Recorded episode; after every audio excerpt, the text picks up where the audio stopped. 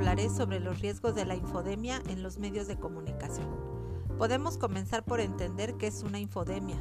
Esta es la información inexacta y la sobreabundancia informativa falsa y de rápida propagación de esta entre los medios y las personas sobre una enfermedad o problema de salud público, paralelamente a su propagación o evolución. Esto nos lleva al siguiente término, infoxicación, que es el exceso o sobrecarga de información a la que está expuesta una persona y que puede interferir en la en la formación de un criterio que permita distinguir la información verdadera de la información falsa. Esta situación puede generar angustia, malestar o nerviosismo por temor a no poder seguir el ritmo de los inputs. En contextos descontrolados y polarizados pueden llevar a la infodemia. Pero esto, ¿cómo ha afectado a los medios de comunicación en México? Rumores de todo tipo y noticias falsas no son nuevos, tampoco la distorsión y las mentiras de los gobiernos.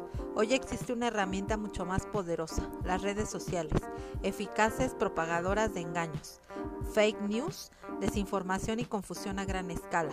Este tema se abordó en la conferencia de López Obrador con una explicación de Genaro Villamil, presidente del Sistema Público de Radiodifusión del Estado mexicano dijo que infodemia es un término utilizado por la Organización Mundial de la Salud, OMS, inexacto. Es una afortunada metáfora empleada por Tedros Adhanom, director general de la OMS, en un artículo publicado en El País para referirse a la vertiginosa propagación de desinformación sobre el coronavirus. Villamil atribuyó las ganancias de Facebook, Google y Twitter en el primer trimestre del 2020 a la infodemia. Inexacto.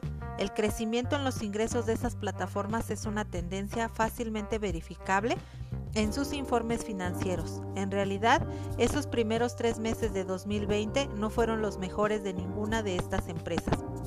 Los grandes enunciantes no solo quieren, sino que han retirado sus pautas para no aparecer al lado de videos o información distorsionada.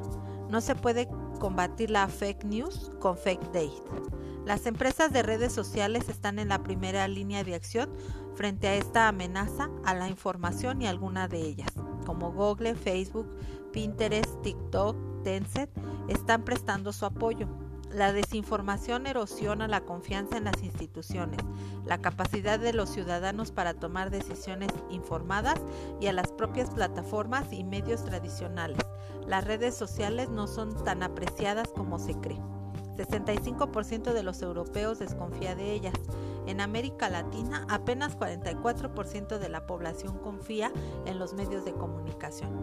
Las estadísticas que permiten identificar las tendencias sobre el enlace y la difusión de la desinfodemia son escasas. Sin embargo, las cifras con las que contamos actualmente apuntan a un alcance y difusión en escala masiva.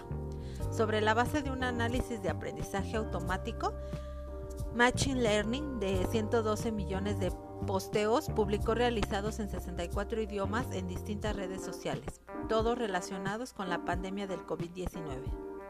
Los investigadores de la Fundación Bruno Kessler detectaron que un 40% de los mensajes provenían de fuentes poco fiables. Otro estudio elaborado por la Fundación Observatorio de Infodemia COVID-19, que utilizó técnicas de aprendizaje automático, encontró que casi 42% de los más de 178 millones de tweets relacionados con el COVID-19 fueron producidos por bots. El 40% de ellos además fueron calificados como no fiables. Aproximadamente un tercio de los usuarios de redes sociales han informado haber leído información falsa o engañosa sobre el coronavirus señaló un estudio del Instituto Reuters realizado en seis países. El Centro Pew, por su parte, ha constatado que las personas que suelen utilizar las redes sociales para acceder a las noticias tienen mayores posibilidades de verse expuestas a contenido falso.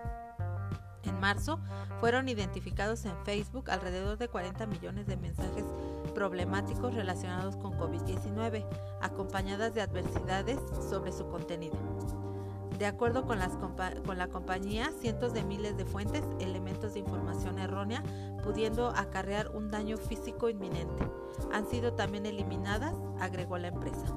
Aproximadamente 19 millones de los casi 50 millones de tweets relacionados con el COVID-19 y analizados mediante inteligencia artificial, artificial 38% del total por Blackbeard fueron considerados como información o contenido manipulado.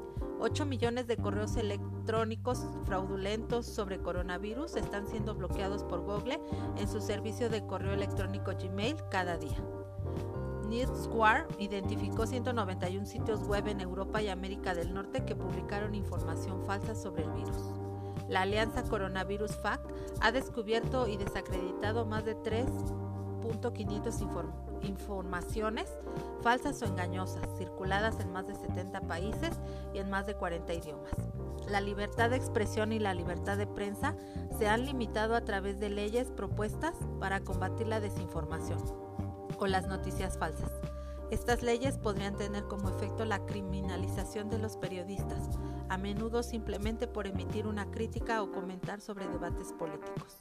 El derecho de acceso a la información se ha visto afectado debido a la suspensión en algunos casos del derecho público a solicitar información.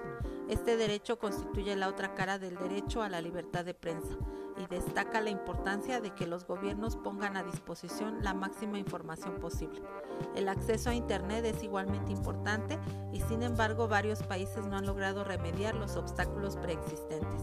Las instrucciones a la privacidad a través de una vigilancia aumentada, a menudo relacionada con el rastreo de contagios y la aplicación de cuarentenas, son a veces desproporcionadas y podrían correr el riesgo de continuar, permitiendo su abuso para otros fines, mucho después del fin de la pandemia.